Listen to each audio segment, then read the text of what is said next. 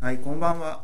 こんばんは。はいエンジニアミーティングポッドキャストです。多分46回目です。もうすぐ50回いきますね。はい。素晴らしいはいです。ね。で、えっ、と今回はえっ、とゲストがいなくて3人でフリートークをしていこうかなとはい。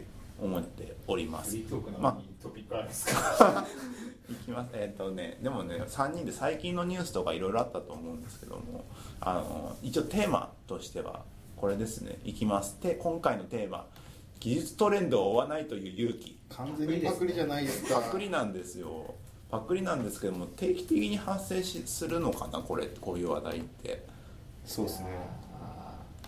勇気ですね勇気いやなんかねあのー思ったんですけどもそのトレンドをみんな追ってないもんなんですかねなんかうちの 場所にいるとなんか周りがみんな技術トレンドを追いかけまくっててよく分かんなくなってるんで麻痺してんな俺まずって思ったんですけど。追いかけてるチームとかになんかもうその分なんか空気になってるところに入ったら一人が追いかけない勇気出しても追いかけざるを得ないんじゃないですか。追えないですよね。そんなノリですよね。なんか結構理想と現実みたいな感じになっているですかね。なんか今日とかどこだっけ？ペパボカとだかどどこだか忘れましたけどどっかの新卒の研修でなんか、まあ、レイルズやらなんやら結構さ新しいことを PHP のなんだっけ？あれ、なんか書き換えどうのこうのの話です。そうですねなんか新卒で結構ちゃんと最新の技術動向とかをちゃんと研修して、さあじあの現場にってなったら PHP4. 点いくつみたいな感じの現場に入ってみたいなやつですそうそうそうねそうで最新があれなのに今やってる現場はこれだから何とかして直すんだと思いながら直したよみたいな話、でも結果ポジティブなやつでしたよね。そうそうポジだから新卒を無理やりそういうところにやると技術を負債を一新してくれるぞみたいなせざるを得ないみたいな。そうなんですよね。でもなんかそれはそれでありでいつも思うんですけどなんだろうな。技術トレンドそんなにみんな追ってて効率悪くなんないのかなっていう。僕とは前に行く方じゃないけどもなぜか周りがなんか最先なところ端なところ行っててそれについていくので必死になるパターンが僕は多いんですけど。はいはいはいはい。ちょうど先週大崎さんその話してましたよね。なんかその普通じゃないのが好きな人が多いじゃないですか。そうっすね。だって今までやってたことをやったら早いはずだよ。だって一度やってんだもんってそうですよね。いう疑問を思いながら。毎回ハマってますもんね。新しい技術を取り入れるためのその学習コストまあそれはしょうがないですけど。はい。確かに同じことやったら早いんじゃないか説はうんありますよね、うんだってでもね飽きちゃうんですよね。そこだけなんですよ。精神的なところネはちょっと。すげえ飽きがちっていうか。そんなにそんなになんかみんな飽きる飽きるって前提ですね。俺全然飽きない方な方だと思ってて。て大崎さんが多分こう向けてるところって技術以外にもいろんなところをこうできりゃいいよって関いう。心がすげえあるじゃないですか、うん、できりゃいいよっていうのが多分根本にあって。うんでまあそこからなんかまあこれはやんなきゃいけないよねこういうのはこういう感覚だよねってのを覚えなきゃいけないよねと思ってるもののできりゃいいじゃんっていうところも若干思いつつも新しいことを頑張って覚えるみたいな状況になっているけどもまあ個人としては別にいいじゃないですか。だけどねみんなどうしてどうしてるのっていう疑問をね僕は聞きたかったんですよ。飽きるって言ったってそんないつまでやり続けるんだいこの螺旋階段を登るのっていう感じになってて。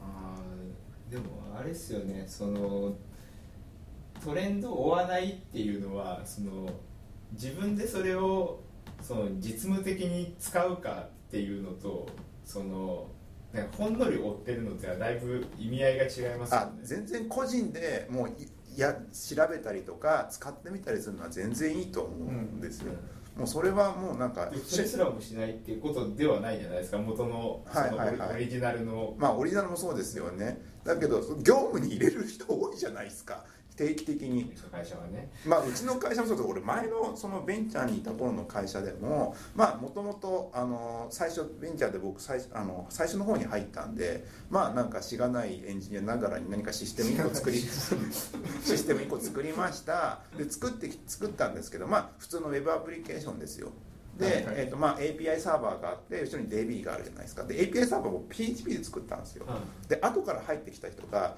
なんかまたその API サーバーじゃなくて PC ブラウザはい。のアプリケーションを作ります作るっていう話になってその人が「俺は Rails がいい」って言って Rails で作ったんですよ。はい。で結局 API のところかあの API を Rails に移すとか、はい。あのーまあバイパスしてなんか受け口は1個にしてあのだけ Rails に集約して。とかの方がはいいいんじゃねっていう感じになったんですけどもなんだかんだでやりたくないみたいな感じになって結局 DB 自体に対してやりたくないって言ってやだから俺はこれがいいと思うっていうのになって結局 DB1 クラスターに対してその PHP 側のやつとあとはあのレイル、まあ、レイルズ側のやつがあってでもうマイグレーションとか全然ずれるじゃないですか。そうだね。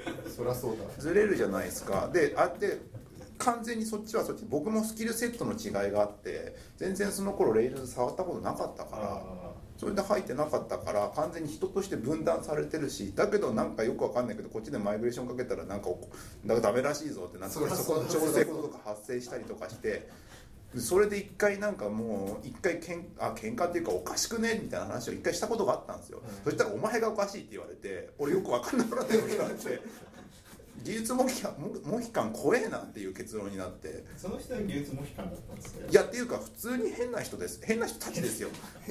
人たちですよ基本的には、もうウェブ界そのあの、ね、まともな人はあんま少ないかもしれないね。そう S もうね飽きるっていうねドリ飽きるドリブンでいくとねそんなん全然いるよっていう風になってて大変な思いのけ苦い経験があるから僕はあんまりなんか新しいことをやりたくないっていう疲れちゃうっていうあと効率が悪いっていうふうに思いながら生活してるんですけどもどうも周りはちょっと違うらしいぞっていうところをかでもあれですよね。その大崎さんの場合はその多分新しく入ってきた人って新しい技術が使いたいモチベーションで転職してきたりとかするとどうしてもそうなりますよね。そうなりますよね。てか多分できる人って新しいもの触りたがるじゃないですか、はい。だからできるできるのは確かなんですよ。だけど周りの人を巻き込んで一緒にやってってもらえればすごい助かるんですけどもたまに巻き込む人と巻き込まない人で割れるんですよねそうですね。なんかそれはちょっとわかる気がしますね。なんかそのあ巻き込むそのモチベーションをこうちゃんとあのうまくその周りに対してアピールする人だとなんかすごい自然に乗ってけますよね。そうそうそう。のなんか追ってるじゃなくてなんか乗ってってるみたいな感じになれるじゃないですか、はいはいはいはい。そうそうそういうふうになってくれればいいんですけどそういう人とそうじゃない人がいるんですよ。でなんかその技術を知ってるか知ってないからじゃないんですよねそこって。多分ね軽量的に定量的に測る感じではないんですよ。ちゃんと面倒見てくれる人っていうのがあって、さ最悪その人いなくなっても他の人ができるくらいにはしてほしい。あうん理想を言うと。俗人的な感じではなくてそうそうそうそう。だけどなんかねなかなかあのー僕の出会っ、まあ、今までっていうか前の会社かのところについてはなんかそういうのがあって大変だなとか思いながらなんかやった経験がある。追うのも大変だからそのそこまで周りを巻き込むところまでそう気がいく人だったらいいんですけどね。しかもしかも追う追わないがあってこれは本質だこれは本質じゃないみたいなのもあったりするじゃないですか。何？でんこれは本質だ本質じゃないとか言って。そうベストベストなんだってやつ。そうそうベストっていうか今覚えるべきことなんだ。今やっとかないとなんか乗り遅れるぞみたいなの毎毎 QL はレストを殺したぞみたいな。いやそういうやつが。なんとかイズデッド系ですよそうなんとか言って。そういう系が来るわけじゃないです目のか前に目れの前にある問題すぎて。イズデッドよく見るわと思う。そうそうそうそ最近うもありましたね何がですか？いやイイズデッド記事が。あいずれ時何が死んだの？最近。いやだからそのん？いつの記事かわかんないけど昨日の夜とかにだから昨日の夜今日の朝見てたのが、うんそのグラフ QL でレストは死んだってはいれてはいはいこれだこれからは いつもの論法だなと思って。でグラフ QL は本質化みたいな感じになるわけですよでね今度またカウンターが来るからああはいはいはいやっぱし分かりやすいレストがいいよってなるかもしれないってことが。技術トレンド追わないんじゃないけど昔 iOS やってたじゃないですか、はい。で iOS は追わなくなったんです。ほあの毎年変わりすぎるから 追わないぞっていう。iOS はもうつ使う時になったらその瞬間だけキャッチアップすればいいやと思って、iOS に関してはもう追わない選択をしたんです。う確そかに。のタイミングでもフロントやってましたよね。フロントやってたけど裏ではちょいちょい勉強してて5とかまではフォローしてたんだけど6ぐらいからもうこれは毎年変わるぞ。すぐデュプリケートになるぞみたいな。追わないでおこうと思って UI も変わるしフレームワークも変わるし。ちょうどあれですよね。あの大崎さんと同じチームのフロントの背の高い人。はい。じゃないですか、はい。がもう1年ぐらいこうもう追わないことにしたらなんかすげえすっきりしたみたいなことを一回どういうことですかそれなんかなななんて言ってたんですかね。なんかいや追わないことにしてるんですよみたいなことを言ってて、はい。でもなんか次に追ってるとでも結構あれっすよ。彼あの GitHub スターいっぱいつけてますよ。だからその追わない日があったんですよ。で今はまた追い始めてるからえ結構つけてる気がするけどずっと。え結構前相当前ですよ。そのあの一回追わないことにした時期があった。あはいはいはいはい。そのなんていうのねそれはそれでなんか良かったっていう話してたからなんか、まあ、疲れたらそういう時期を持ってもいいんじゃないかな長いスパンで考えればって話なんだ。だって大きになって頑張ればまあおだから物によるよ、ね、集中すれば。例えばさ ES6 とかさ追わなくてよかったの。ほう。策定結局されるまで。ああだって紆余曲折ありすぎて、はいはいはい。これ僕もあんまりがっつり追わなかったんですよ。なんかそのプロポーザルとかしょっちゅう出るじゃん、はい。ES6 って、うん。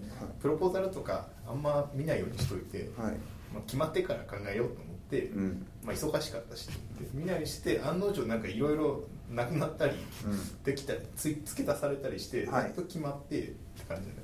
だから最近追わない方がいいっていう。うん。わたわたしてましたもんね。大沢危なくなった、なくなったねって話をしてた。そうそうそう。だからなくなったねって。A6 に関しては俺うまいこと言ったかなあ だから今今あえて追わないようにしてるものといえばフロンフロントエンドだとウェブコンポーネントをあえて追ってないです。ポリマーとか。怪しい。怪しい。いや欲しい。しなんかこれは結構昔から欲しかったしこういうものだと思っててずずっとフォローしてたらこれダメな気がするからあえて距離を置いて見ない。ポリマーとか全然あはい。あのプロダクトレディのあれに Google のプロダクトにポリマーが入ってる確率ってすげえ多分あるとは思うんですけどあのね、そうじゃなくてあのポリマーもそうだしシャドウドグもそうだしあの辺のウェブコンポーネント界隈はなんかねまだ一波乱二波乱全然ありそうな気がしてて結構求めてるものな気がするんだけどあえて深入りしないようにしてさっと舐めてる。ポポリマーメジャーバージョンアップしたぞみたいな。でも使わないぞまだって。モジュール数が入ればなんかシャドウドームなくてもいいんじゃないかだからね。ぐらいの感じがすげえ。あだから仕分ける仕分けないみたいなのが自然とあるんですね。だからあの今アドベントカレンダーがいっぱいあるじゃないですか、でもうありすぎるじゃないですか。それをそれをあの一つずつ見てこれはいるなこれはいらないなって仕分けると人間の24時間は限られてるし、うん。なんか脳の処理速度も限られてるからどっか貼っとかないと無理っすよね貼る貼らないをはっきりしないと、はいはいはい、で貼はっておくところはそんなギャンブル的なんですね。そうそれはそうでしょ。技術トレンドを追わない勇気ってつまりそれでなんでみんな追いたいかっていうとそれ貼らないと取り残されるかもしれないっていう恐怖心じゃない。だからぜだからそういう要は競馬で全部にちょっとずつ100円ずつかけてるみたいな状態でしょ。それ絶対当たらないやつそう絶対当たらないけどああ当たらないかもしれないし1個当たるかもしれないけどそうちょっと当たったから負けてないみたいな。でも結構負債抱えたよみたいな全部100円貼っちゃったせいでっていうのがあってその追わない勇気ってなんで勇気がいるかっていうと恐怖心があるからでしょ？追わないことってすごい勇気ですからね。そうそう。取り残されるって恐怖感があるから勇気ってつくわけで。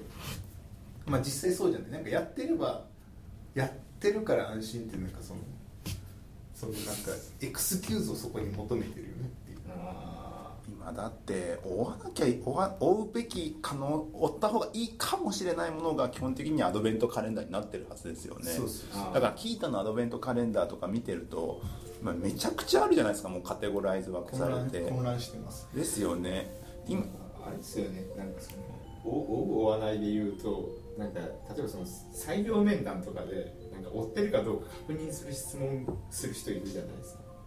あもうあのおお追わなくてもいいけどアンテナを張っていて知ってるっていうのが大事じゃない？で知ってるんですけどいやまだなんか追わないでいいかなってあえて追ってませんって言うんだったらその人は正しい判断をしてるわけだから自分で判断してるからいいんです。まあそうです。えなんすかそれみたいなやつだとやばいでしょ。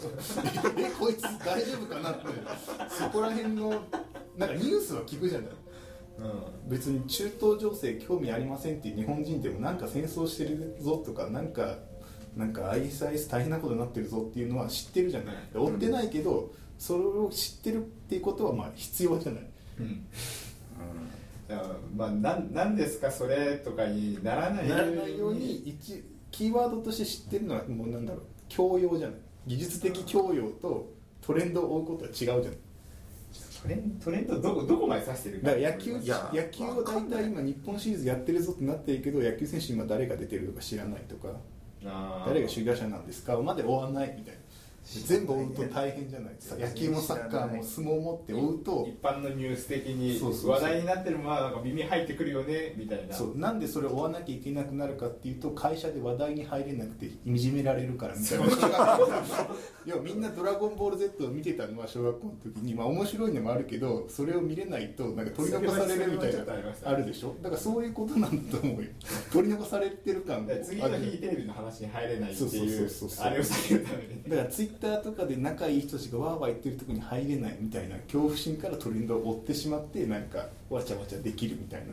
これ本当にそういうことなのかな？いっぱいあるあるんフですよェーズはいっぱいあるけど。うん。でもなんか漠然的に将来的な不安とかも入るそうそうそう。いやだからそれは全然ある。失うかもしれないみたないのなで絶対全部追い切れないわけじそうゃないですか。絶対全部追い切れないっていう事実は知ってた方がいい。でもぜうん。結構だから若い人の方が追いやすいじゃない。体力あるから、うん。いくらでも夜勉強できるぜってなるから追いがちなよねでも我々も疲れて眠たくなるじゃないですか、うん。だから追えなくなってきてる。だから張らないとその部分はだから経験から張っていくっていう。だってガラケーの頃ゲームソシャゲ作ってた人たちがいるじゃない、はい。どうするじゃないですか、そこら辺の人たちがキャリアパスでつもしもまともまともっていうか普通にエンジニアとして最前線で行くとしたら、今 Unity とかなんじゃないの？そう。ココス 2D とかユニティとかに行っちゃうんじゃないの、だから違うよね若干ね若干違うけどなんかね下手に追ってた人よりはいいかもしれないですよね。ああ下手に追っちゃうとなんか別の出口に出ちゃってるかもしれない。あ確かに。なんか Java とかに行ってなんかあちゃわちゃ言って結局ゲームじゃないなんか普通に SI をやってる可能性の方が高いかもしれないね。ちょこちょこ追うとちょこちょことね。だから C プラプラもう嫌だと思って捨てちゃって今ユニティ C プラやんとか C シャープやんみたいな。ってことが返ってきてるから追わないと結構棚ぼたもあるよね。あまあね。まあ逆逆にねずっとずっと C シャープやっててとかそういう感じか。今使えるぞみたいなことはあるかもしれないね。そうだよね。だから結今局でもあれですもんね。なんかそう積んでた人がこう新しいトレンドを作ってる間にこう残ってた人はそこにそこに帰ってくるわけですもんね。そう作ってるこのスパンがあるじゃないですか、はい。はい。そのトレンドをその作ってる間に別のところにこうよそ見ししてるとなんかそのまた帰るみたいな。もギャンブルじゃない。そっちが本当にいけるかどうかなんてエクスペリメンターのことやってるからそれが本流になるかどうかまあすごい怪しいよねなかなか難しいよね。い今キーター見てるんですけども一つ一つ仕分けなきゃもういけないかなと今僕は駆られました。どういうあれですか？いやなんか仕分けですか？仕分けですね。いい一個ずつ言っていきましょうか、はい。なんかトピックスとして。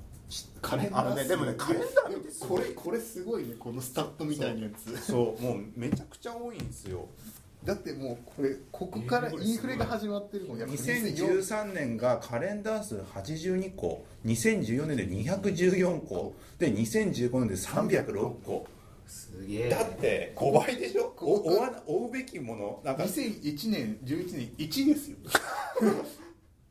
参加者25人ですよ。だからどうどうなんかインフレしあキータの成長もあるんでしょうけど、うん。あインフレ化はしてるはず。1年かだって今カレンダー見てるとまずアパッチスパーク来てますよね。来てますよね。まさにこれこそ技術トレンドトレンドですよね。行く行かないって言ったら行くべきか行かないべきか本質かっていうなってくるわけじゃないいですか。そうなるとアパッチホニャホニャ系いっぱいありすぎてやばいっすね。いっぱいありますよこれ。ネクストねアパッチスパークあでもそっか。とかあとはヘロク。今ヘロクいけるかとか。じゃあ戻ってきた感じですね。じゃあ。2013年はヘロコ追わなきゃいけなかったじゃないですか多分。ほでも14年15年は別に追わなくてもいいフェーズだったことないですか追わなきゃいけなかったういけなかったのかな最低限使えるけどなんか別にそっから先はってなんかなったかなったかな。い確かに一回ヘロク忘れた。一回忘れてる忘れた。この2年ぐらいあんまやってなやったいじゃないらで久しぶりになんかヒューボットを設定するのそうそうに使ったそうそうそうそうそういう感じですね来るべきか多分2013年ぐらいがアップエンジンとかヘロクとか結構やってたと思多分よくできてるのは確かなんですよ。ね。こういうサービスの仕方はありなんだなっていうのを覚えるのではありなんでしょうね。なんかするときに一回候補に上がりますもんね。そうそうそう。まあ、今いろんな候補あるから。ね、そうそう。で次 sales.js それはね追わなくていいと思います。絶対追わなくていいやつあとね次 Sails でやるんだったら Rails でやろうって思うやつ 次 Varnish Cache これは結構渋いからいいんじゃこれはトレンドじゃないでしょもう Varnish Cache って。ダメか。職人芸職人芸だけど確かに使うんですよ。便利なんですよやっぱし。いざというと結構使える分社なんで。知っててもあの学習コストがそんなね何年もかかるもんじゃないから、まあ、ちゃんと書ければ。どうやって使うみたいな俺のとこでどうやって使うってことですねだから、まあまあそうですよね。意外とあるんでそれは。ワードプレス。ほう。微妙おい昨日おとついあれ、はい。ワードプレス .com のはい。リプレイスあったよみたいな。あったよね。フロントエンド。まだまだなんかいろいろといけるぞっていう。全部オープンソース化します。でもコアは PHP なんですけどてへってやつですよね。ノードで全部書き換えたけどそれそれいけるで。ちなみにね今ねカレンダーの登録数1だからね。いやそれだけ。1人だけ。難しい。1日だけ。今こそでも逆になんかネタとして貼ったらいいかもしれないです。僕でもなんかあのあのプロジェクトが近いから、はい。結構追ってますよああなるほどね。ああ、そういうことか。あの巨人じゃないですかその界隈の、はい。だからそあそこの動向は追わなきゃいけないしどういう機能持ってるんだっけみたいな。なんか業業界的な事情みたいな。業界的にはまあそうですね。微妙なラインだよね、うんでもいっぱい、まあ、一番使われている CMS 圧倒的だよね。CMS 界の巨全人然でも仕事仕事ベースでこんだけあればまあ、あれですよね、うんでも1なんだそれでもと思って、そうそうそう。もう飽きてるね ネタもない。次ザビックスこれもトレンドでもないでしょな昔からある系で職人芸職人芸、まあ、インフラがこんなことで。きるってやつでしょ結局。まあ根強いですよ、まともな監視じゃまあ、ないでしょ、監視っていうところに興味があるんだ押さえておくべきところ。家の何かを監視したりするんでしょどうせえそうだ。よ家の温度を検出してどっか来たらエアコンつけとくとかやるんじゃないですか。Zabbix で。できないことないじゃないですか。で次 Unity Assets、Assets だけの Assets。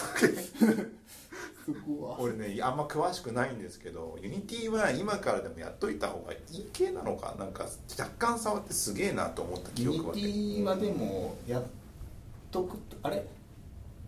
Unity Unity で PS4 とかも開発できるんですよね確か。でいけるはず。確かいけますまあゲーム機コンシューマーゲーム機はいける。そんなゲームエンジンになっちゃったんですねそうそう。 Unity は結構一番お金持ってるしねこの界隈に。ゲームで興味があるんだったらまあ言っておかしくないけども結構ねゲーム開発ってでっかいじゃないですかやっぱ、その中の一つってことにどれだけ興味まあ興味の持ち方が若干違う気がする。僕らとかウェブの、うん。ウェブ系なんででもあれですよ完全なちょっと前だとアンリアルがウェアンリアルもそうだけど、まあ、アンリアルはオープンソースじゃないからでしょ、うん。あれオープンソースだっけ？アンリアルオープンソースじゃないですよアンリアルエンジンって。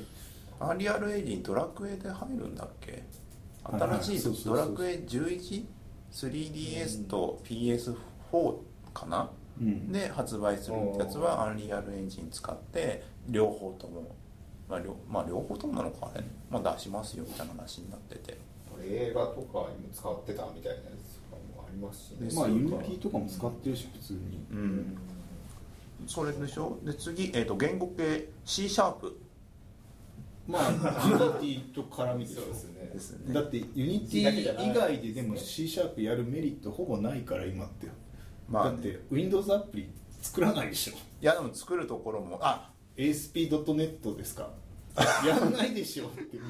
まあまあでもまあいいいい Windows フォンのアプリとかネイティブとか今から貼る 無理でしょって思うじゃない多分まあ貼るジャンルもあるでしょうね、うん。次 C 言語。C はだからまあ一緒ですよね。だからゲーム系とかうん。本質系ですよね、えー、だってねなんだろう。聖書みたいなもんじゃないですか、まあまあそうですね。一回やっとけみたいな。ダートあとはやるべきなんじゃないですか。なんでなんでなんでですか？僕ダート好きだったんで。えダートってもうあれですね売買です売買はされてないんですってただ Google から見捨てられたんです。難しいよ。ってなんか言われてた気がする。本当はアンギュラーとガッチャンコしてなんかもっとなんかブラウザでパフォーマンスの出る環境開発環境を構築しますって言うけどいつまでたってもなんか Chrome でネイティブサポートされないからすねてすねてっていうかもう見捨てられてかっつつあるみたいなまあでもどっかで復活するかもしれないですよね。一応まだあるからね、ワンチャンあるかもしれない。そこを目指して勉強していくと一応 JS にも春クロスコンパイルできるからね。おおー。一応ね。一応。本当は本当は Chrome でもうそのまま動くっていうのはい。が売りだったんだけど、い、つまでたっても入れてもらえないからその Chrome でネイティブで動くようになってると特注の Chromium みたいなのがあってダートって、はいそれで実行する。頑張ればいけるけど。次。で D 言語。D 言語。D 言語なんかこの間ディスってる記事見たんだけどな。あなんか D そうなんか良くないらしいね。何が？なんかしなんか Go に押されすぎて D にいた人が Go に行っちゃってあそうなんだ。なんかねあんまり今なんか開発が進んでないらしいよ。え奪われちゃったんですねまあちょっと。シンプルだしみたいな、うん。なんか D はやっぱ C の足かせをっていうか引きずりすぎててやばいみたいな。なんかいろいろそういうのもあるんです長いんですけどね D 言語 D が長いけど。ね。次エリクサ。これ今年がまさに一番今年言語としてまあなんか盛り上が盛り上がってましたね盛り上がったのかな？わかんない。感覚的にはわかんないけど。なんかすげえしなんですかね。次？エリクサもう次はエリクサしかないぐらいの大御所感をこう。でもエリクサで全部作る。なんかそれこそさっきのなんか PHP から Rails みたいな話で Rails のものをエリクサにしますかってしないでしょ？ってなんか使いどころ違う気がしててやっぱ。なんか広告配信とかメッセージングとかなんでなんか R ラン使ってるところをもう少し分かりやすく書き直しましょうかねみたいなところで使う方がメリットがある気がしてて。すげえ整備されたらRails ぐらいの速い開発いやでもが関数型だからそれでやると今度人を関数で書ける人たちを集めなきゃいけないっていうなんかう技術トレンドを追ってる人たちを集めるって結構大変だと思うんですよ。大変だし難しいから、そうですね。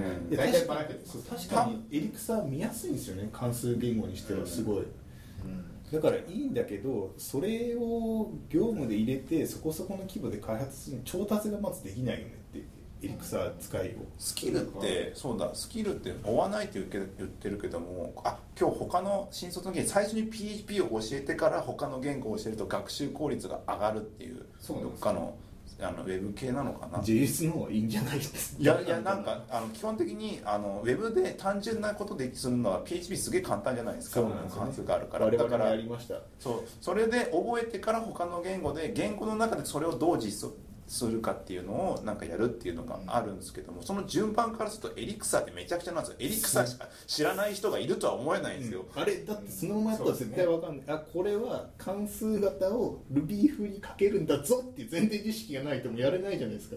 なんかそこをもの分かんないままなんかエリクサで書いちゃいましたみたいなのって結構つ怖いっていうか分かんないよそれねでもあれじゃないですか。だって Go だって今普通に Go やってる人って多分最初から Go なんてないじゃないですか。でも GO は割と最初からでもいける。まだまだマシじゃないですか GO だと。エリクサーだとちょっと嫌だけど。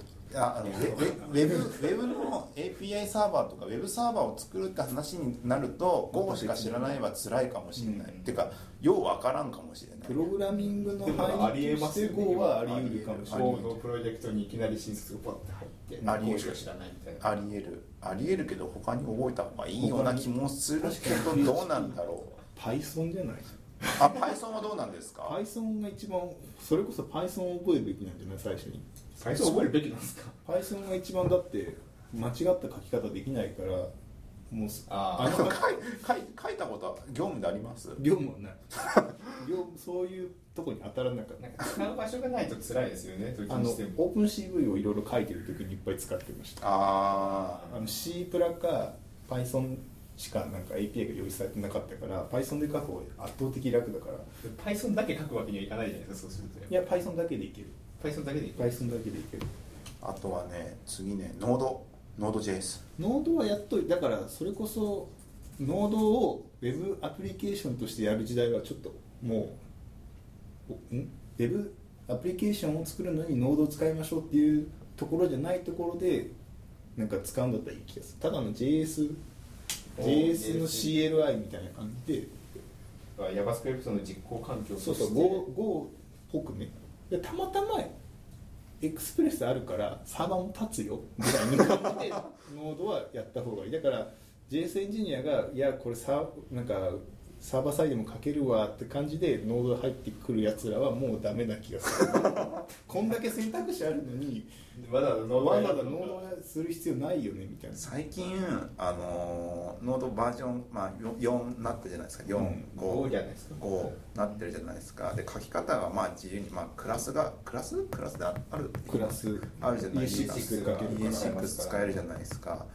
どこでこれ書き換えた方がいいのかなと思いながら全然昔ながらの文法で書いて書いてるんですけどあれいつもうそこを覚えて書いていっちゃった方がいいんですかね？あれも学習コスト言語1個覚えるレベルじゃないですか。それなんですよ。だからノードでなんかちゃんとした業務業務で使ってやるんだったらそこそこ書き直した方がいいんですよ多分。後々メンテしやすいから。はいはいはい。なんかすごいブロック深くなったりするじゃないですか、うん。古古い書き方。だから個人でやってたりなんか NPM のちょっと便利モジュール作ってるぐらいだったら別に適当でいいと思うんですよ。古い書き方でも全然問題ない気がしてて、ん。なんか複数人でやるそこそこの規模やるんだったら書き換えた方がいいんじゃないって思う。なんかアローファンクションが綺麗に見えるかなぐらいの感じからクラスは別にいいしそうだからそれあでもプロミスとかちゃんとやんないとやっぱプロミスとかで書くと見やすいメンテしやすいじゃないですか。うん。なんかこれ。見やすさのためになんかそう。直していくのは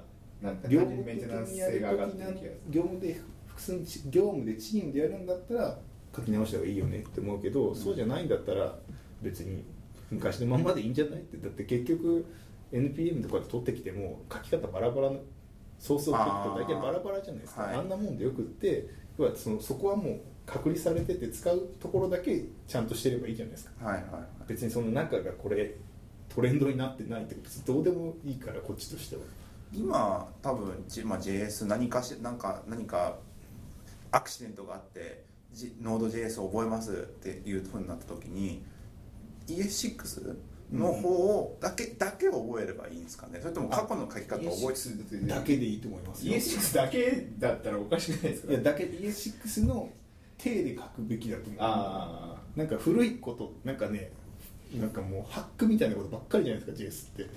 そういうのはもうやめた方がいい あれはなんかおかしかったからやっぱり。あ難しいですよね。この前なんかちょうどバベルを6に上げたんですよ。あ死んだってやつでしょ？いやいやまあし死んだは死んだんですけど。モジュールで export default できないってやつじゃないの？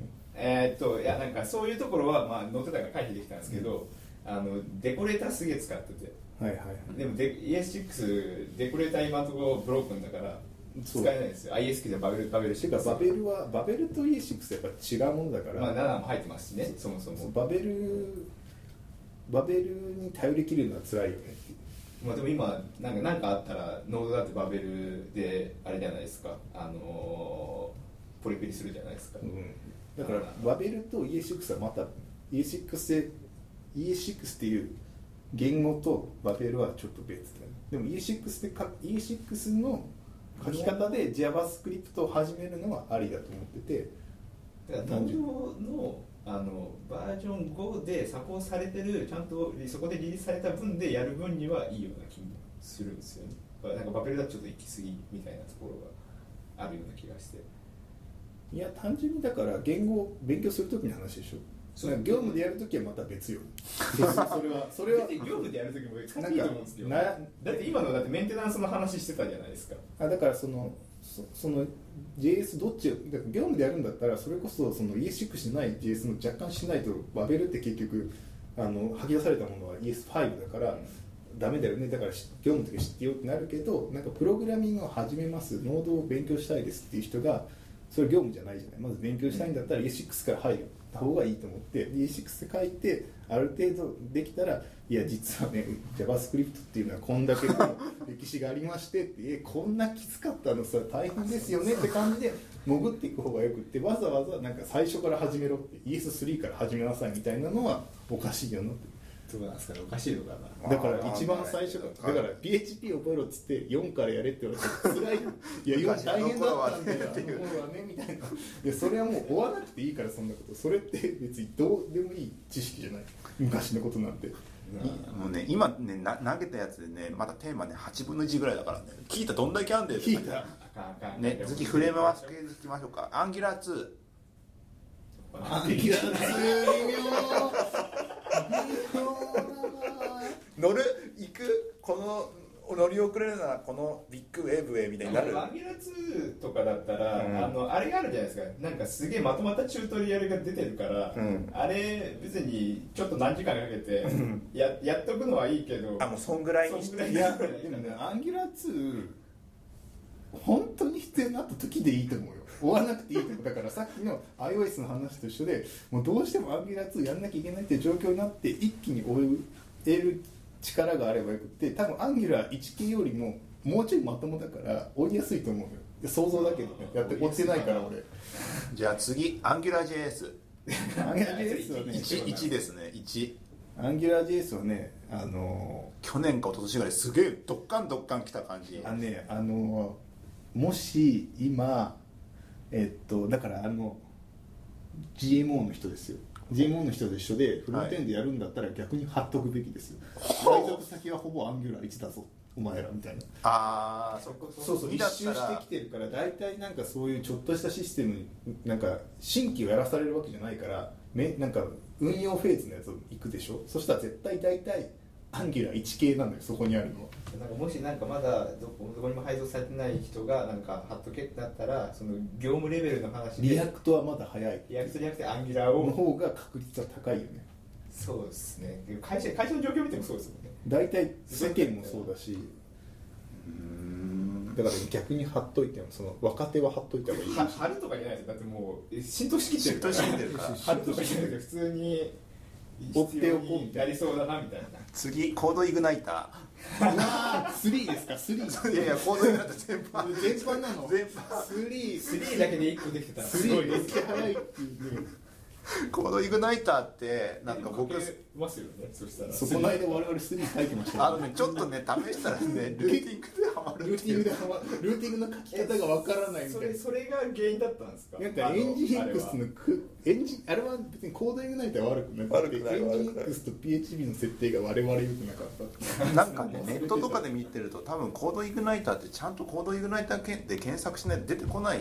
なんかうん。ハテブとかを追ってる人は多分コードイグナイターをタグを登録してないと見て出てこないと思うんですよ、だけどしれっとちゃんと使ってる人はいっぱいいるんだよみたいな状況ですよね。ね。だからそこにね。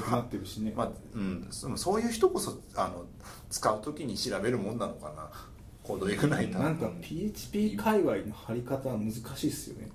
今何に貼る？だから7来たらめっちゃ速くなるって言われるし、はい。今世の中ワードプレスいっぱいまだあるしでコードイグナイターでこちょこちょ作ってる人もいるじゃないですか、はい。なんか PHP で行くのかそのそのままそもそもね。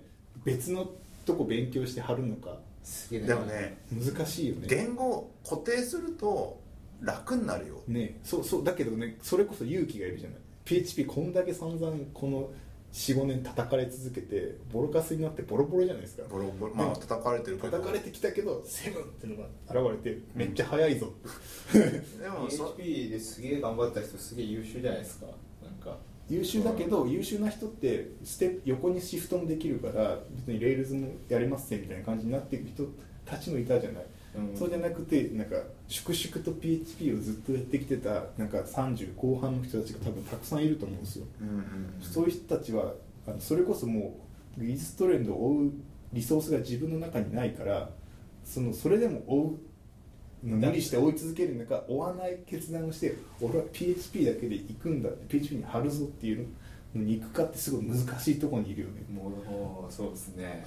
確かに僕一番最初新卒 PHP でしたけどそこから外れるところは結構大変だったかもねあそうなんですか。いやなんかまあ転職したから結局違うのっていう感じもあるけども。つ次のタイミングにやったのがあでもその次も PHP だったね。PHP だってなんかすぐ作んなきゃいけないって話があったから。えそれはあれですかレレーズおじさんが入ってきた時の話です。かその前だね。その。前前だね。その元のやつはもう知らない分かんないから。分かんないっていうかもう人も少なかったしだからなんか覚えなきゃいけないことも多かったからうんもうちょっと PHP でって感じでそそれでさえもフレームワークも今までその多分4年ぐらい同じプロジェクトにいたから、うん。そこから初めてその会社で変わって、で自分もう世の中にあるフレームワークってものはそこで初めて触るんですよ、ね俺俺ですもんね最初。そうそうそう。自社フレームワークそうそうそう。基本的に。結構。でコード入れないとなかったもんね。なかったなかった。ケークあー PHP がっていうのが出たきたらしいよとかでしょ。そうでも業務で全然使えないしみたい PHP そうですなんかそうでしたね。その頃です。ねなだからレイルズに関して逆言ってんの。PHP ってケーク見てケークを見た後にレイルズ行ったんですよ。はいはいはいはい。だから分かりやすくそもそも文法だけ分かればいいみたいな。文法が分かれば大体いけると思ったら結構 Rails 違うぞみたいな。なんだこのメタプログラムっていうやつはですよね、うん。そうそうそう。だからそうなんかね新卒で入った頃って分かんないじゃないですか正直、ね世の中がどういうふうに回ってるか。で今今となってはみんななんか、まあ、プロジェクトごとに全然使ってるもの違ったりとか言語も違うこともあるし、フレームワークも違う。まあ本当に一からなんか設計とかしたりとかしててうん。大変ですけども、基本的にでっかい会社にいたら一つの言語のこういう使い方があるよ一通り覚えれば4年や5年やっていけるわけですよ。それは勇気なのか？そそれはみんな勇気を持ってやってる。の最初だから他のもの使えなくないですかその場合だからい最初はや使わなくて困んないもん。最初そんな恐怖心ないんですよ。むしろその全部が新しいことだからどれか一個でももう捕まるしかないから、うん。もうそれって勇気もクソもなくて必死じゃない。とりあえずこれに捕まってでもそれでもそれができました。でそれでまあなんかちゃんと順調にいっちゃうと、うん。あれなんかよくいやそれでこうプログラミングとに入っていっていろんな技術トレンドを知るわけじゃないですか、はいあれ？PHP すげえ叩かれてる。このままでいいんだろうか。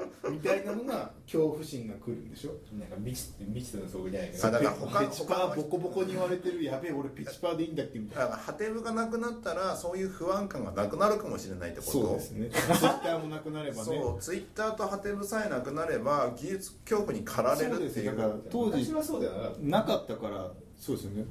恐怖心ないかったんじゃないですかなかった。なかった社内だけじゃない社内だけ。話が、うん。まあなんかあるらしいぞぐらいの漠然としたのはあるけども別に社内はそっちよりも違うことを覚える方が業務に役立つしっていうふうになってたし。検索が悪いのか。インターネットが悪いんじゃないですか。そこまで遡る。聞いたはすごい悪いですね。だから。あ聞いた悪いかもね。どんどんすごいもう新しいことをだらけが。アウトプットしろみたいな感じになってるわけですよそうそうそうわーわー恐怖感もうかかってでるなんかどつき合いみたいになってるでしょ。そうそうそう。ああいつらはクソだみたいな。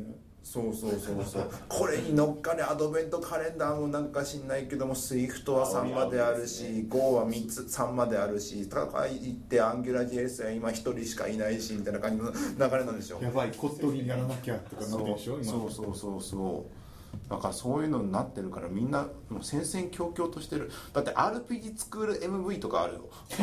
RPG スクールなん MV か RPG スクールのなんかなんかおもころかなんかで見ました？あまあどういうの？中古の RPG スクールを買ってきてその中のゲームをやるみたいな。あそれ結構面白いから後で見てくださあ それは聞いてる人も皆さん見ていただければ。だってうんアンリアルエンジンもあるね。募集完了テーマになってる。RxJS い微妙。RX はどうなんですか？今年の話題になったものの一つそうですよね。 React、ね今思いっきり使ってるから何とも言えないですけど。RxJS 微妙なラインなんかなんでもいい気はしますね、なんか全然確かにそれだけそれだけに貼ることはないじゃないですか RxJS って。うんそれだけしかやらない人ですっておかしいじゃん。手法だからやり方のい一個だからこういうやり方もあるよってやっとくのはいいよねあのまあ関関数型をなんかずらって舐めた時にたまたまリアクティブにこうぶち当たった時に RX みたいなパターンでこうパーツとしてはなるかもしれないですよ。だからまあむしろオンだったら ES6 とか多いよねなんかそういう ES6 とかあの辺の動向を解けといて RX というのものもありそれは一個のなんかソリューションだと確かに他のね RX スイフトでもこういけるからしだから言語間のその見通し的にこうやり方の問題だからね。うん。JS ES だと JS しかオブジェクト指向と一緒だもんね要するに。そうだね。単純にね知っといて損はないじゃないですか。でもまあトレンドってわけでもないしみたいな、まあ、関数型言語とかもそうなのまあ、これからなるかもしれないけどもみたいな感じかなんか RxJS って区切らなくてもいいよねっていう。あなんか一つやっておけばいいと思うんですよねとはいえその RX 系は。なんか頑張って RxJS のなんかその RxJS 自体にバグとか挙動を追うとかはやらなくていいと思う。辛いやつ。だそれそれなんかおかしいんすよみたいな。あ次えっ、とねあーでもいっぱいありすぎてあれだなもうなんか。もうね選ぶのも疲れる。HTTP HTTP2 ECP2 は2は2こそ、うん。そここそまさに追うべきところかもしれないですね今までな言った中で一番追うべきところかもしれないです一ね番なんか手堅いじゃないですか。手堅い、ね、なんかもう限界来てるじゃないですか。1.1が。あ1.1がね。もう限界来てるぞってなってるから、まあ、スピーディーがありの、まあ、2になってるわけでしょ。今日今日なんかその技術移行がなんかもうすぐ差し迫ってますみたいになっている中で、あのー、S なんだっけどっかの人の記事で、あのー SSL に変えたらああ諦めました諦めましたってやつがありましあってなんだっけえっ、とまあそそのサービス自体は SSL にして全然問題ない、うん。ただ CGM 系サービスでユーザーが投稿していると、うん。でそうそれ投稿それを SSL に変えちゃうとウィゼットが表示できないとかあるある広告が表示できないとか。そう我々もそうでした。ニコニコ動画さんがね SSL 対応してないんですよ。そうそう。だから多分広告からすれば本質じゃない。うん。うん。下手にそれと同じような感じで HTTP2 も一部分はなるんだろううんとかはあるんだろうけれども、なんかそれによって他がこっちだからというね併用が発生してコストが上がってあれ結果的に時間かかってんじゃねえってなる可能性もあるんだろうなっていう。あるけどでもうん2は普通に浸透しそうじゃないですかそこそこの規模で。1残しつつ使いここはもう2使えないからしょうがないから1使いましょうねってなって他行けるとこは全部2に行きそうじゃないですか。だってメリットしかないじゃないですか基本的には。その管理コストかかりますよ確かに。はいはいはい。ほとんどなんかデメリットはないっていう。まあねまあね。ね。うん、クライアントネイティブとかの通信だったら全然問題ないだこのろうし、ね、モバイルコンピューティングの時代はい。もう辛いっすよ。そうっすよね。WebGL L は若干俺追ってるけどうん趣味ぐらいでいいと思う。業務ではこれを使えないよねでもいいつかいきなりその WebGL 使わなきゃいけない時って起こりがちないいやと思う。だってゲームだったらもう Unity とか使えばいいじゃん。WebGL でわざわざガチャガチャ 3D やろうっていう人は相当ないよ。そんなないよ必要なゾーンって。これはただ単になんか面白いからやってるところしかまだ見えなくてちゃんとした利用法はなかなかむずいよね。業務であんまやることはない気がする。なんかたまにその例えばデザイナーさんがすげえこういうのやってみたいなってすげえ夢を広がらせたやつを叶えたいってなったらそれなんか具体的に何ですか。ないじゃないですか？とかあったらだってボタンを WebGL で作るとかもやらないでしょ。絶対やれないから。そこだけ GL 空間 WebGL で作ってみたいな。まあ、おかしいかなありますよね。その写真フィルター写真フィルターこそ別に GL 使わなくてやれるんじゃない？キャンバスとかでやればいいじゃないって。それそれだと重いからみたいな話になるかもしれないじゃないですか。だったらもう最初からネイティブでやってネイティブにフィルターかけたものを投稿しようよってなることないし。使えないからまあでもなんか、ねまあうん。あんまりね使いどころないんですよ。やっぱ GL WebGL って。あの夢ではあるんだけどなんかユースケース的にあんまりないよね。なんかもう iPad Pro とか出てきちゃってるから普通にネイティブでやった方が 3D ってやっぱつく使いやすいよね。だって iPad Pro まさにそうじゃない？あの 3D ごちょごちょしてたじゃない？iPad Pro でこうやって。WebGL をわざわざやるんじゃなくて別にオープン GL をやればいい OpenGL はやっといていいけど WebGL は。だからオープン GL やっといてだから WebGL が必要となったらじゃあまあそこからやりましょうか。OpenGL って別にもうトレンドでも何でもないからもうなずっと昔からあるそこにいるやつだからトレンドかどうかをギリギリのやつを選択していけばいいのかも。う多すぎるもん。だってディープリンクとかあるんだよ。ディープリンクはそれは実装されてるじゃんって話だからね。それ別にわざわざやんなくてそんな話すことあんの？ディープリンクって。でもなんかそのよ用途を言ってるかもしれないですね。その技術的なことよりかは。そう。次アンシブルさえーっとねサークル CI あじゃあアンシブルアンシブルとパペットはあるんだけどシェフがないな。シェフがない。難しいってことですねここ CM ツールか。うん。今なんか手元ではアンシブルでやってるけどもアンシブルってどっかのタイミングで絶対学習コストがと学習コストや管理コストがドカーンと上がる瞬間がある、シンプルですからね、うん、でシェフシェフはなんか統合管理とかあるんだけど権威的になりやすいっていう、うんちゃんとやっちゃうと、難しい。結局なんかサークルなんだサークル試合にねシェフだったらばなんだ昔の言うシェフソロって今ないシェフソロもうないもんね今ね。えどうなったの？シェフゼロゼロとかなってんじゃないの？あー使ってない。名前が変わっただけどういうことシェフソロがそっちになったいや名前じゃなくてつもう根本的にシェフサーバーを手元に立ち立ち上げるみたいな感じ。ああそういうこと、うん。直接行くやつはもうないくなっメモリ上に乗っかってデータがあるっていうふうになったとこまではおった。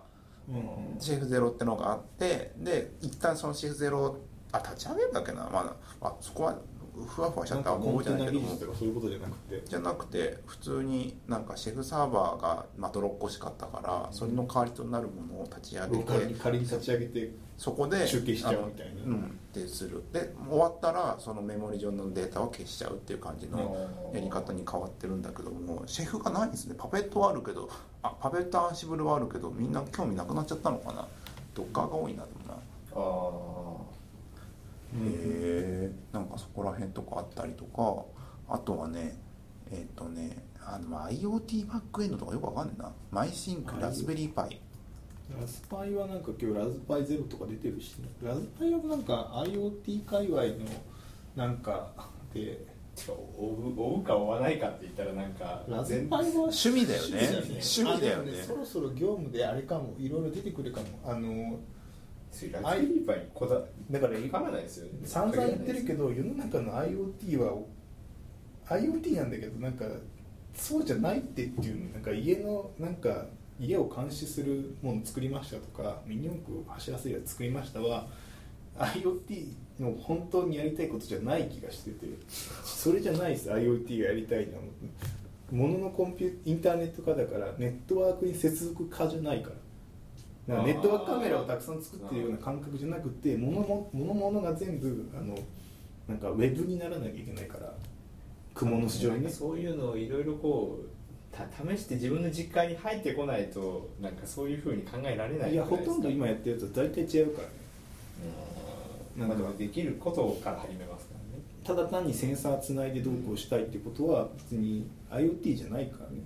もものをインターネット化するってインターネット化のところをネットワークにつなぐだけになっちゃってるから。だからラズパイは結構楽ちんなのはコンピューターだからインターネットできるよねっていううんあれでいいのは難しかったのはコンピューターじゃないからそのインターネット的なところを全部考えなきゃいけなかったから。なんかさサーバーを外に置いといてとか。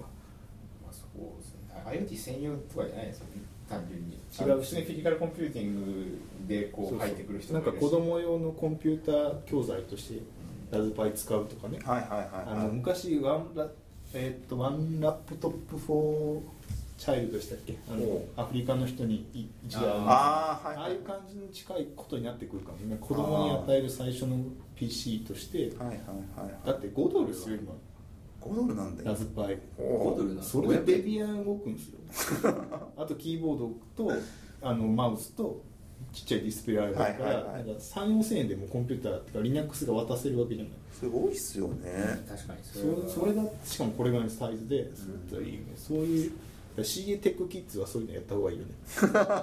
プログラミングを教えるのもそうだけどラズパイをハードウェアのところからってそうことコンピューターとは何ぞやってとこからやるのもいいかもしれない。でも昔って結構自分で PC 作るとかいうのでそのコンピューターって何ぞやを学んでた時があるじゃない、うん作ったことあります？コンピューター。コンピューターはね自作あ普通の自作。P 自作 PC レベルだったらばあるけども、ねあれでハかンダ持ってどうこうとかはない。あそれは無理でしょ。それはないよ。でも自作 PC でなんとなくコンピューターの仕組みを学ぶじゃないですか。なんとなくね。なんとなく、まあ、な何を買ったらいいのかってそのパズルレベルじゃないメモリって何なんだっけみたいな。なんとなくでね。CPU ってなんでこんないるんだっけ？高いのみたいななんでこんなヒートシンクつけなきゃいけないんだっけみたいな。あなんかね喋れば喋るほどねよく分かんなくなってきた。ね。本当追わなくていいんじゃねえかって思うようになってきたなんか。てか量多すぎで俺これ聞いた眺めてますけど。空板ネンテスってありますよ。もうね。もうね。なんか来年はオープンスタック元年らしいっすよ。あなんかテククランチに書かれててどこでそれどういう情報なんだみたいもうねそういうのいっぱいあるけどもまあいっぱい幅が広くなってるじゃないですか。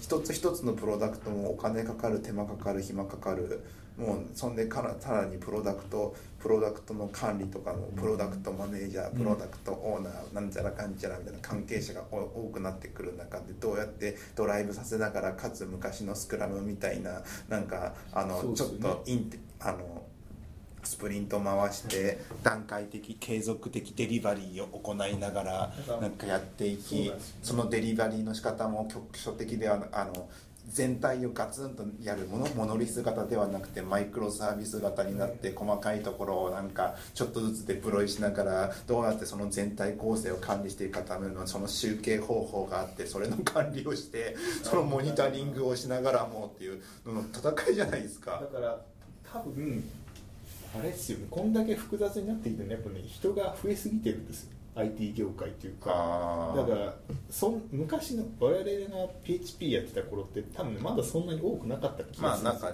多くても3人とか4人とか。そうなんか知り合いの中にねみたいな、うんうんうん。でも今のなんか大学生とかって結構ウェブに就職するしてる気がするじゃないですかしてますね。でそれがどんどん毎年毎年積み重なって、うん。多分今世の中にプログラミングできる人がすごいたくさんいるとか、はい。そのなんだろうコンピューターでいろいろモニョモニョできる人たちすごいいるからこんだけ複雑な状況になっちゃった んだよね。逆なんだ逆なんだ。いいんじゃないですかででもそういう人たちは多分頭数で言ったらきっとどっかの銀行とかに行ってるはずなんですよ。今だと。なんちゃら銀行だって人あそこああいうところが国とかのさなんかなんとかまあね。制度系のとかで行ってるわけじゃないですか、どこからなんか IT 業界に流れパイを食ってるんです製造業とかですかね。製造業に昔行ってた人たちが何やかんやで IT とかだみたいになっていくんですかね。なんか転職してきた人たちのその元をこうどこが一番効いてるかが。転職だけじゃなくてもっと言えばなんか高校生とか大学生があパイってそういうことですね。そうそう本来ならそこに行くはずだったところが。そうそうそうそう。それでどんどん下からも入ってくるから人がどんどん増えるから今だと反映されてると思いますけどねあのまず人が下がってる子供の数が減ってきているプラスメーカー系が多分人気下がってんじゃないの、ねそんな感じするよね。そこら辺のところから来てるんじゃないかな。でもどうなんだろうねそれもメーそういう IT 系とか理系とかが実は金融系とか行ったりとか、うん。そっちに取られてるって話もなくはないなのかくはないけど少ない気がするけど。少ないか、まあ、入れないかそう簡単に入れないか。だからあっちそう金融系とかは多分トレンドほぼ追わなくていいじゃないですか。でもあまあそうだね。ね。えそうなの？そうなの？じゃないの？分かんないけど。あでも小ボルどこが小ボルやめるんでしたっけ？どっかの銀行小ボルやめるとかこの間言ってませんでしたっけ、まあああったかも。あったかも。ね。だからこぼるだけ知ってればずっとやってこれたから追わなくてよかったですね。あ追う。勇気もクソもないじゃないですか。そうです追ったところでみたいな。そうそうそうそう。追ったところで使えないしみたいな。そうだね。そこそこ給料いいしみたいそうだね。そこそこ給料いいからね。なだから追う必要ないよね。もっとヒューマンヒューマン的なスキルをなんかそのマネジメント的なものとかを多分そっちに割いてるからじゃないいいんじゃないですかそれは。割いてないでしょ多分。割くでしょ。あでも上のそのエンジニアじゃなくてマネジメント層が割いてくれエンジニアもだってなんか多分そういうところっていついつしかマネジメント層になるみたいななんかそういう感じじゃないですか。うかんないですけど。いやどうなんだろうね。なんかずっとエンジニアでこうでも現場でこぼる書いてる人って何歳なんですか今？いやわかんない。それはピンキリだろうけども、こぼれを書いてその仕事人生を終わらせた人はいなくはないんじゃない？でしょ？まあ、はいいなくはないとは思うんですけど。だってマネジメント層になってマネジメント層って多分その同級生コブラの中の一人とかしかなれないわけじゃない。だから他はみんなひ必然的にそのままこぼろを書き続けるかなんか別のとこに行くかやめるかしかないじゃない。全員がマネジメント層行ったらわけわかんなくなるでしょ。すげえあの前あったなんか SE35 再説みたいななんかプログラマーでしたっけ？プログラマー35なんかああいうああいうなんかイメージでいたんですけどそうじゃないってことなんですか？ね今今は？今定年？あ今はだったからああれあれじゃないですか？あのどっかの。合計とかでも。定年して最最近キータに転職された方の記事であったじゃないですか、うん。そろそろ IT 何でも IT いいっていうの業界をやめろっていう。のやめようっていうやつがあったじゃないですか、で結局銀行とかもう世の中まず一つがさあのも IT, IT みんな使ってるじゃんって自動車製造業うってか製造全部使ってるよ業ね使ってるしねなんだってねコンピューター関わらないことない EC でさえもあるじゃんっていう状況なのにそれで IT って区切るのはやめようよっていうのがあるのと実はそれサービス業だよねっていう。そうそう。うん。IT ってちゃんとなんかあの本当に技術力を持ってプログラムとかでせあの新しいプロダクトを開発して作っていくのがうん IT っぽいんだけども、実はそう言っときながらやってることはどっかのフレームワークを使ってちょっとすり返してなんか出す出して広告貼って儲けるみたいなのってそれ IT じゃなくてサービス業だよねっていう。お店出すのと同じだよねっていう。新聞配るのと同じだよね。お押し売り押し紙と同じだよねみたいな感じのうん。流れの2つがあって。だから EC サイトを作るってことは、それこそ実店舗作るのと一緒ですよねって話でしょ。だからそれはだからなんか例えばなんだあのカレー屋さんカレーのなんか普通の販 EC 作るとしたらそれは IT でやってるんじゃなくてカレー屋さん飲食店としてやってるんだっていう感覚の方に近くなるべきなんだよねっていう、まあ、でも事業内容で見ることになりますよね。そうそうそうそうカレー屋。カレー屋。でもめちゃくちゃ IT なんだ。よちゃ IT なんだよガンガンエリクサーとか使ってるかも。しれない何のために使うかわからないけど。カレーのねなんか宅配状況とかすごい調べる。寿司とかはそうじゃない。さスシローとかはもう裏っ側でビッグデータそうそうそうそう。まあなんかどどっかと提携してやってたかもしれないですけども、まあ、そういうのやりながらやってるけどそこには実はすごいできる方がいたりとか。あとそうだあのガバだってさ SEO めちゃくちゃ得意な人がいるんでしょ、そうそう。うん。すげえやついるんでしょ？すげえすげえやつがいてそいつがなんかすげえ検索したらすぐに英会話引っかかったりとか、うん。多分電車のあのもうなんだ広告の多さからしてきっとそのなんだ乗り物の広告にめちゃくちゃすげえやつがいるいるいるんですよきっと。絶対。一緒みたいなこととかもよくありますもんね。そうそうそうそう。その人たちが頑張って英会話業英会話業っていうの？英会話なんていうの？英まあ会話だけどやってることは裏っ側でちゃんとシステム化されてるわけですよ予約システムとか。今度 IT だったりするってね。そうそうそうそう。まあそうですよねなんか我々なんか仕事何されてるんですかって言われたらなんか IT 関係とかコンピューター関係で言うじゃないですか。言う。だってそうじゃない伝わりづらいから。そうガバのその SEO の人は多分英会話のっていいと思うんですよ。うんでもやってることほとんどコンピューターコンピューターといつもにらめっこしてるんでしょ？そう。で Google のなんか業務内容はマットカッツのことコンピューターだけど一言一言聞いてこういうことかって言ってやってること一緒なんだよ。それだと。多様性になってきてて多分エンジニアをばらけてんだろうねきっとね、人数のパイとしてパイは上がってるかもしれないないけど、まあそれすげえすげえいいことでなんかちゃんちゃんちゃんとしてますよでもそういうことだよね。そうなった時にさっきずっと同じ会社に勤めてたら同じ言語しかやんないとか全然あり得るじゃないですか、うん。だって技術トレンドを追うことがその人たちの目的じゃないもん。そうそうカレー屋は別にカレー屋の意思があればいいわけでなんか別に、変えなくていいってことはすげえ別に乾燥型なんて知らなくていい選択肢としてあのスパゲッティでどうこうって話とかではなくてそこに避ける工数が別にあんまりいらないよねっていうそこになんかおかしくなってもまあどうにかなるよねだったらばさ。そうなんか最終的に事業としてお金稼げれば別に追わなくていいんだもんね。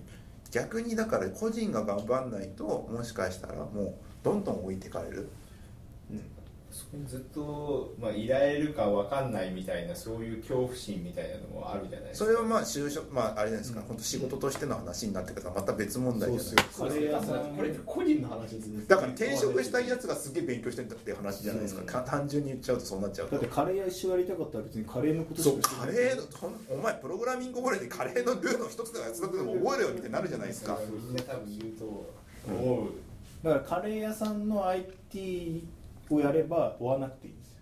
そうその代わり新しいすげえカカレー。レーをカレーの腕が必要じゃないですか。カレーは追わなきゃいけないよ世の中のカレー業界こういうこれスープカレーっていうのが来たぞみたいな。スープカレーみたいな。2015年に新しいスパイスをあの会社が考えたらしいぞって。やばい。これやばいぞとか言って。セブンイレブンでこれ出されたらやばいんだやけどばいととかなるんだよ。このこのスパイスとこのスパイスを掛け合わせてこの味を出してくるのかみたいなことやったりするんだよそれをもしかしたら機械学習に入れて一番美味しいカレーを作るみたいなミッションが起こるかもしれないじゃん。もしかしたら。でもなんかあれですよね。その、まあ、カレーは多いじゃないですか、ね、なんか最近だと漫画家の人も割とコンピューターに強い人多いじゃないですか、はい。でもその人の,、まあ、あの本職は漫画家だから、まあ、漫画の面白さをこう追求してるじゃないですか、はいはい。でもなんかそのねその目的をを達成するために手段としてコンピューターを選んだ時にやたら詳しくなる人とかいるじゃないですか。すげえ、あはいはい。すげえ DB 作って、はい。でそこから全部の背景を指定した構図から取ってきて、はいみたいなやつを作ったりとかっていうのが、それはもうごく一部だから別にオープンにしないんですよね。別に趣味でやって趣味でやってるぐらいのだからお感じでじいちゃんがすごいなんかなんか爪楊枝とかですごいお城とか作れるみたいなもんでしょ、うん。暇だから。そうそうそう。暇だから。ここまでのクオリティになりました。みたいな天安門ができてるみたいなのがあるじゃないですか。たまに割り箸で天安門作りましたみたいなやつ。ボケ防止なんだけど。副作用のやつですよね。副作用っていうか。うん副産物ですよね。そうそうそうなんかそそうのそのぐらいの感じでなんかそのあ気づいたらトレンド追ってたわぐらいの自然発生的だったらそれは全然いいんですそれは。いよいんですけど多分ネットータとかもそのブログとかも全部発達しちゃってなんかアピールしなきゃいけない脅迫観念に駆られてる人がいっぱいいると思うんですよ。多分でもそのただただその漫画家の人はカレー屋の人は、でも別のトレンドを追わなきゃいけない恐怖には追われてるじゃないですかやっぱり。だからそれは事業だから。事業だからしょうがないです。だから事業に対して追われるのはそれは仕事仕事としてしょうがないじゃないですか。技術トレンドに関係ないよエンジニアの職種がそのそこが本文を全部占めてるからだからですよねさっきの転職を考えてるからでしょ。転職俺はエンジニアっていうやつでこのカレー屋に埋もれないぞって思ってると常に周りを見てなきゃいけないわけでしょ。フリーランスみたいな。この会社だと転職しようがしまいが多分あれじゃないですか。技術トレンドを追わないっていう勇気を持つか持たないかって問われる気がするんですけどいやでも今このタイミングでアパッチスパークを覚えないことに対して何か不安を感じてないんですか後藤さんは？だってもうこれから来るよ。来る。絶対来る。絶対来るよっていうところでなぜなぜ不安を不安を感じてます？いや感じてない。なぜ？そんなこと言っときながらなれって言ってることは結局認知バイアスなんですよ。そうそうそう。結局知らないことを知らないだけ。それそれでもう幸せになってる、知って知らないことを知ってるからあわあわなってるけども別に実は知らないこと知らないことのいっぱいあるじゃないですか。実はローマの歴史を知らないことがすごいこれから先の人生にとてつもないダメージを受けるかもしれないんですよ。多分そういうこのトレンドを追わない勇気ってその知らないことを知らないとかじゃなくてなんか何かしらちょっとこうちょっとわ分かるこの範囲にいるわけですよね。そのトレンド自体が、まあなんかアンテナにちょっとかかったぞみたいな感じ。分かってるけどそれをそのもう一歩踏み出してあの走るべきかみたいなところの勇気ですよね。で第一弾でそもそもアンテナにかかってるから追うか追わないかって選択を問われるわけでしょ、そもそもアンテナ貼らない人はこんなこと考えなくていいから俺ねマイペースでやればいいやと思っててまだ貼っちゃってる私たちみたいな。アンテナ貼ってしまってる俺我々はどうすればいいんだろうみたいな。そう。そこでね。アンテナの張り方とかも結局技術に貼ってるじゃないですか。貼ることが良しとされてるからそれ貼ること良しとされてるけども全然関係ないところに貼った方が面白いかもしれないですよ。実はものすごく人生のそうカレーだったらあんなにカレーのこと知ってる人素敵だわって思う女子がいるかもしれないじゃないですかもしかして。まあそれがいるかはカレーの知識はだってずっと使えますよ。そう。そうそう。かいついつもちょっとアピアールできるよ。ランチで。ーアンギュラー1の知識はもう1年ぐらいで死ぬかもしれないけどカレーの知識はもう永遠に使える。永遠に積んでいけるからねカレーは。そう。えてしてでもなんかそういう知識も持ってたりとかしますよね。こういうの追ってる人はだからそれはアンテナの張り方としてう。んまあでも結局結局 RPG の数字のパラパラメーター調整みたいなとこあるじゃないですか。結局技術にたくさん振れば振るほど他のところがパラメーター上げられない可能性がある。じゃない、多分コリショなんですよ。でも。ああのユーストレンドを追追ってしまう人は。あはいはい。そこに深みにこういやはいや多分コリショだからカレーとかももっとうまいそのカレーができるかもしれないと思ってこう追っていくじゃないですか。そこはなんかすごい性質さに似てると思うんですよね。いやーそうでもないとそう思うけどね。いう人はね僕本当ドミノとかやってほしいもん。うんドミなんかどうでもなんかあの本当になんか役に立つだろうと思う凝り性と役に立たないことある凝り性は僕の中ですごい違くて、うん。あの技術トレンドを追うのはやりやりなんか何かしらあわよくば利を得てやろうっていうねなんか横島な心がある気がする。そうですね。凝り性凝り性な人はなんか追わないという選択肢をしてないですよね。多分そうそうそうそっちゃうから。だってもう恐怖に駆られて追ってるわけじゃないじゃない。そうですね。やりたいから勇気とかじゃないですよね。勇気じゃないもんでそう。追ってしまう性質みたいな感じそうそう当たり前なんですよ。それでいい。そうそそれぐらいでこれの追う追う追わないで選択を持っちゃう時点でなもうねそいつはねダメだよって。お前は何をやりたいんだ一体って。ってなるんですよねそう、うん。そういうの気にしない方がいいんだよ結局っていう。じゃあこれはあれなんですね。追わないという勇気というあのね認識した時点でちょっと考えた方がいいよっていうことなのかな。気づいちゃったね。あない勇気じゃなくて追ってる私を認識するんですよね。そう。技術トレンドを別に追っている。追わなくてもいいんだけど追ってやってる追っちゃってる私っていうのを見つめれることが大事。見つめれる冷静さの方が大事だよね。勇気より。追っちゃ追っちゃってる自分がいいんだけどちょっとやめとこうかなと思う勇気。そうそこで初めて勇気。そうそうだからこの手前だからその一旦自分を見メタな視点で見れるフェーズがないとダメだよねっていう意味ではこのブログポストはよくできてる けっていうわけじゃないあー落ち着けっていうわけじゃないし別に追っても追わなくてもいいよっていうことなんだけど追わないっていう選択肢もあるよって言われた瞬間にそういや俺も追っているかもしれないっていう視点に立たせるわけでしょ、元ネタは元ネタはとてもいい記事ですよ、そうだからこれもいい話はしてますよ多分、うん。だからその点でいい。だから追わない追わない方がいいって追わない方が勇気って書いちゃうと今度追わない方が勇気があるからいいんだってなっちゃいそうだけどそうでもないよねってそうそう。追えるんだったら追ってもいいと思うよ別に。勇気を感じた俺別に普通にやってんだから勇気とか関係ないしってやってる人もいるだろうしだからそうじゃなくてこういうのが出てくると多分今度はあれですよね。その、まあ、いつしかその若い頃はまあ終えてるからまあ追ってるけどその年取った時になんか追えな追える体力がなくなってきた時にどうしようってそうそれをいう自覚できれいばやなんかねどうしようっていうんじゃなくて好きだから考えるんじゃないですまかあ考えるんだろう。その人はだから今は終えてるけどその終えなくなった時にいや体力がなくなった時にどうするかっていう選択肢を一個増やそうとするはい。考えを多分目線が出るような気が。それねもう一個今日いいブログポストじゃないけどあのフェイスブックフィードに流れてきたのがあってあの銀座の方面で働くデータサイエンティストがはい。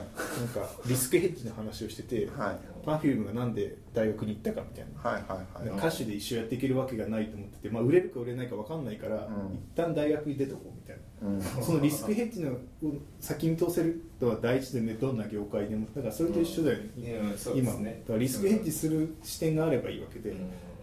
追っとかないとリスク追追うことがリスクヘッジになるんだったら追えばいいよね。でもね。全部追ってると分散しちゃうからみたいな。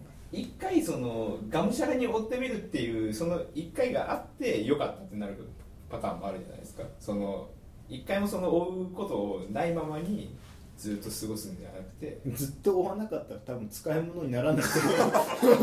何もやってないわけでその人って。一回も追ってないんだからトレンドに一回も追ってないからサーフィンの波に一回も追ってないのにサーフィンやれますって言って無理だろみたいな。でもさっきみたいに大きな会社にいいた時にだってあれじゃないですかそのあのそこで教えてもらったもので45年やっていけるって話もあるから。だからその一旦はまずそのまあ業務に。業務のトレンドに乗るじゃない。そのそれって多分その時の一応トレンドではあるじゃないその業務って、うん。いやこぼるとかややはりちょっとやややこしいけど まあその時は PHP がまあ広く一般使われてトレンドだったわけじゃない？だからそこに入って一旦そのトレンドに乗ってそこからやってるうちにどんどん23年でと新しいトレンドが出てくるわけじゃない？でその時の話ですねこれは。で一回もそのトレンド乗ってないやつはずっと外にいるからあのトレンド追う追わないってまあ、一番最初のベースのトレンドその業務に必要なその業務的なトレンドは最初は乗るよねまあ、一発乗るよねって。でそこから次にそう次のパターンの時にそれをじ自分の選択肢としてトレンドを追うか追わないかっていう時に今い一回がむしゃらに追ってみてっていうのがあってその後っていうのはまあありなんじゃないですか。その別のに一回行ってみるってやつ？でもねうーんなかなか難しい気がする。なんなんだかんだやらざるを得ないからやってるところの方が終えてる気がするからなまあまあそれは必要に迫られてるからなんかその、あれですよね。あインプットするスピードも違いますしね。だからそのわざわざその別のとこ追わなきゃいけないって思って追ってなんか業務とは関係なくやって頑張って追っていくっていうのは、うん、なかなか難しいかもしれない。よく考あのここまあ個人の素質みたいなのもありますよね。そうそうそう。そんだけのキャパがあって追っていけるおそれ一本でしかも絞って追え追えるんだったらまあいいけどねっていう。多分そんだけしか活躍できない業界は脆弱ですよ。脆弱すごい。そういう人じゃない人も活躍できる業界の方が多分なんか儲かるんじゃない？儲かるっていう。すげえこれ俗人的な話してますもんね。うん。よくよく考えたら。なんかすげえ、あなんかせっかくそのテクノロジーがって言ってるのにこんなに俗人的な話なのかっていう。いやほん本当はそういうの全く興味がない人が活躍できるような会社だったり企業だったりまあ業界だった方が多分儲かるんですよ。うん。だってローコストであるもんね。そう。そう。だからそっちそういう意味ではトレ逆にトレンドを追っちゃうと自分の単価が高くなって自分の活躍できる場がスキルが高いところだけになって頭数は減るっていうね。F1 と一緒ですよ。ほう。F1 って世の中に24人しか乗れないのよ。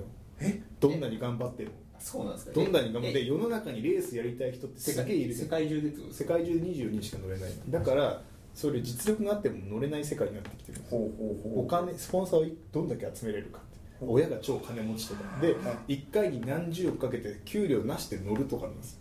えそういうことになってそこほとんど儲かってないじゃない、うん。でもなんか一応地位はあるみたいな。だからそういうとこになってくるんだよね。でも実際儲かってるのはトヨタとかじゃない。ーうん。誰でも作れる。インドネシアインドネシアどこで作ってるんだっけトヨタって。どっかで作ってる。なんか適当な人が作ってる自動車業界の方が実はいいっていう。うん同じ業界でもねそのレース業界に行っちゃうよりか儲からないからそうそう。だから我々もだから技術的 PR 企業になってるかもしれないですよ。なんでもそれはそれがこの新しい今のイノベーションだという言葉に踊らされてエッジなことをやってるような気がするけど実はカレー屋がすごいエッジなことをやってる可能性もある。そっちのお金を単純に儲けれるかもしれないっていうブブランディングとかマーケティングとかとかも入ってくるから、まあ、そこは難しいですよあのね、深く言っちゃうとその多分本当に技術力があって技術トレンドを追うっていうかその本質がなんかあってもうすごいもう詳しいと技術に明るいとなってるけどもあのちゃんとそういう人が活躍できる場所じゃない会社にいる人っていうのは、うん。僕は広報に回る説を持っていてこうどういうこと？どういうこと？結局技術者は広報にエヴァンジェリスト的なエヴァンジェリストとか結局どっかに行って喋ってあの人はすごい人だブログがすげえハテブされるとかなんか。それ何人かいますね。結局結局知り合いにいますね結構。結局技術力ってのその場本当に会社とか自分の活躍してる場所で100%頑張ってる人っていうのはアウトプットしない。うん。うん絶対絶対というかしない。アウトプットする余裕がある場合には何か何かしら実際の現場でやっていることのプラス、まあ、その現場ももちろんすごいできる人でしょうからからあのもちろんアウトプットきちんとできてるんですけどそれプラスアルファ分を広報とかに なんか用意しようってポイントを持ってて10本当は20ポイント活躍できるんだけども、その現場のキャパで実は10ポイントしかいけません、でその残り10ポイントはどこに行くかって言ったら広報なんですよ、なんかそうなっててもったいないなとか思いながら見ることはあるもったいないんですかね。もったいないと思うよ、だってエンジニアとしてやってるんだったらそうする経営経営する上で考えたらそのエンジニアリングで100%注力するのが全部一番そのアウトプットを生んでるとは限らないじゃないでいすか。やだって10ポイント、10 20ポイント出せる人がいるとしたらじゃないですか、で他の人が10ポイントしか10ポイント10ポイントって1人だけ20ポイントだった時にその20ポイントのプラス10ポイントって多分他の人では積んでもいけないんですよ。あの A さんが20ポイント B さん C さんが10ポイントずつだったとして B さんと C さんを足したからって20ポイントにはならないんですよ。交換できないやつですよね。効果そうスキルっていうのはやっぱ。あのものを作ることにが100%目的であればまあそうなりますよ。でもそうあないからあの進捗っていうベースですよね、うん。進捗ってベースではそれはあのもしかしたら人人月の問題で足したらいけるか。いけるかもしれないですけども技術として新しいことにチャレンジするっていう意味の比べ方としては20ポイントできる人がと10ポイントができる人2人だとその 2, 人その2人を足したところで20ポイントできる人には及ばないよねっていう、さあそうねわかだクオるんですけど。リティの差とかあるもんね、うん。どうしてもなんかねあの事業的には多目的になるからあれじゃないですか。そのなんかそこにそう注力するのが本当に正解かは分かんないですよね。いやなんかなんかそそういうのが実は起きてるから起きてるからっていうかあるもんだからきちんと活躍できる場を用意するってすげえ重要だからねってね。今思った。今も あれ世の中の CT 若い CTO って呼ばれてた実はそういうことなんですかね。ほ CTO なんか本当に技術顧問で食ってる人たちとはい。CTO としてしやってなんかブログ書いたりいろんなとこ出たりしてる人たちいるじゃないですか、はいはいまあ、スキル高いはずじゃないですか、はい。はいその人たちの使い方がそういうことですよね。そっちですよね。完全に。そう。だからなんかそうそうなんです。だからもったいないっていうのはもしかしたらその本当にエンジニア寄りなことが好きな人だったらばあその人が？その人が個ももったいないそうもったいない。プレゼンなんか営業とかよりもそれやればいいのになっていう。のだからがマッツとかになっちゃうとちょっとまた別のとこまで行くじゃないですか。別までいっちゃいますね。あそこまでいけない技術力のある人たちの方が多分たくさんいるから、そういう人たちが多分そうこの会社にベタ好きになってなんか CTO という位を与えられでも広報活動とかいろいろやんなきゃいけないんだよなみたいな。うん。はい。まあその中に1時間半ですよこれ。はい。そんな半ですね。なんかやっぱ3人だとのんびり喋りますねありがとうございました。